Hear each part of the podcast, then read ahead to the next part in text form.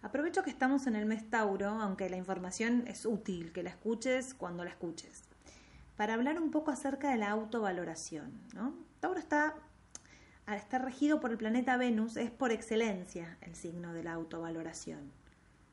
Pero, ¿qué es en realidad valorarse? ¿No? Porque, ¿quién no nos ha dicho alguna vez, no, el problema es que vos no te valorás, valorate y vas a ver cómo cambia todo? Y te dan ganas de decir, ah, era, era eso, listo, ya está, ya está, ya me, ya me valoro y resuelvo. ¿eh? Antes no lo hacía pues como que tenía ganas de sufrir un poco, pero ahora que me dijiste que me valore, listo, me valoro y lo resuelvo. Gracias. ¿eh?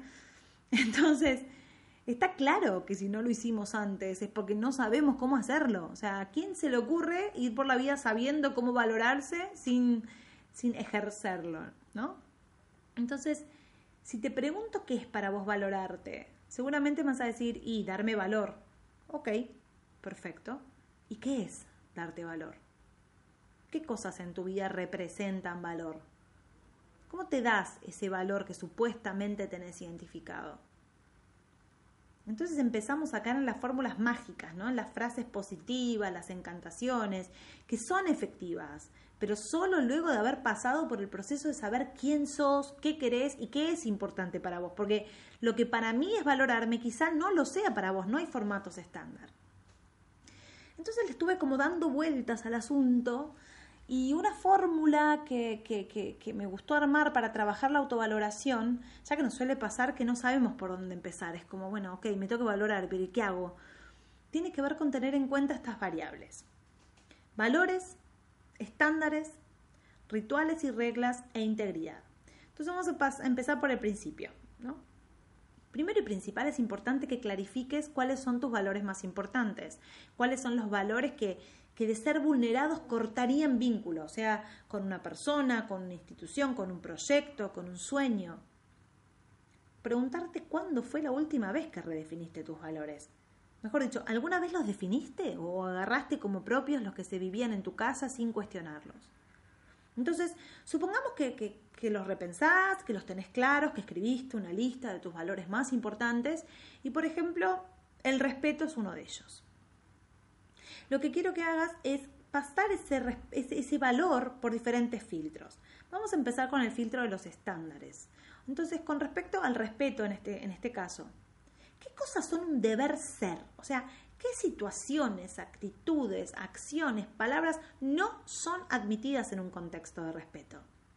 Y al contrario, ¿qué situaciones, actitudes, palabras son parte necesaria y excluyente de un contexto de respeto? Ahora pasemos el valor por el filtro de las reglas. ¿Qué cosas tienen que pasar para sentirme respetado? ¿Qué actitudes debo tener en cuenta para sentir y saber que estoy respetando, que estoy respetándome y que me estoy haciendo respetar? Pasemos al filtro de los rituales. ¿Qué acciones genero para sostener mi estándar de respeto, para dejarlo en claro, para dejar en claro mis reglas, para accionar hacia ese valor?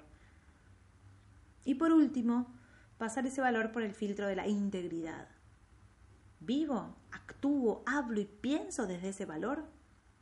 ¿Me contradigo? ¿Me falta el respeto a mí mismo? ¿Le falto el respeto a otros? ¿Dejo que me falten el respeto? Y no digo que sea un trabajo fácil, pero sí es un trabajo a conciencia. Conocer tus valores y vivir íntegramente desde ellos, respetando tus estándares establecidos, cumpliendo y haciendo cumplir tus reglas, ejecutando los rituales que refuerzan esos valores, significa valorarte. Entonces, me valoro cuando conozco y vivo de mis valores.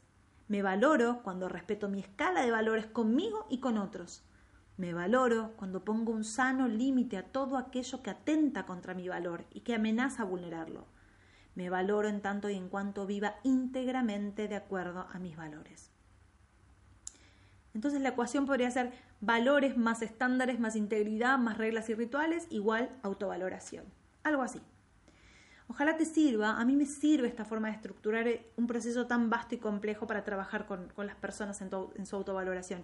Me, me, habilita a hacer las cosas más a conciencia y a nivel personal también, o sea, me habilita a hacer las cosas a conciencia y no confundir el valorarme con mirarme al espejo y decirme que soy maravillosa y acto seguido faltarme el respeto a mí mismo con alguna otra acción o situación, ¿no?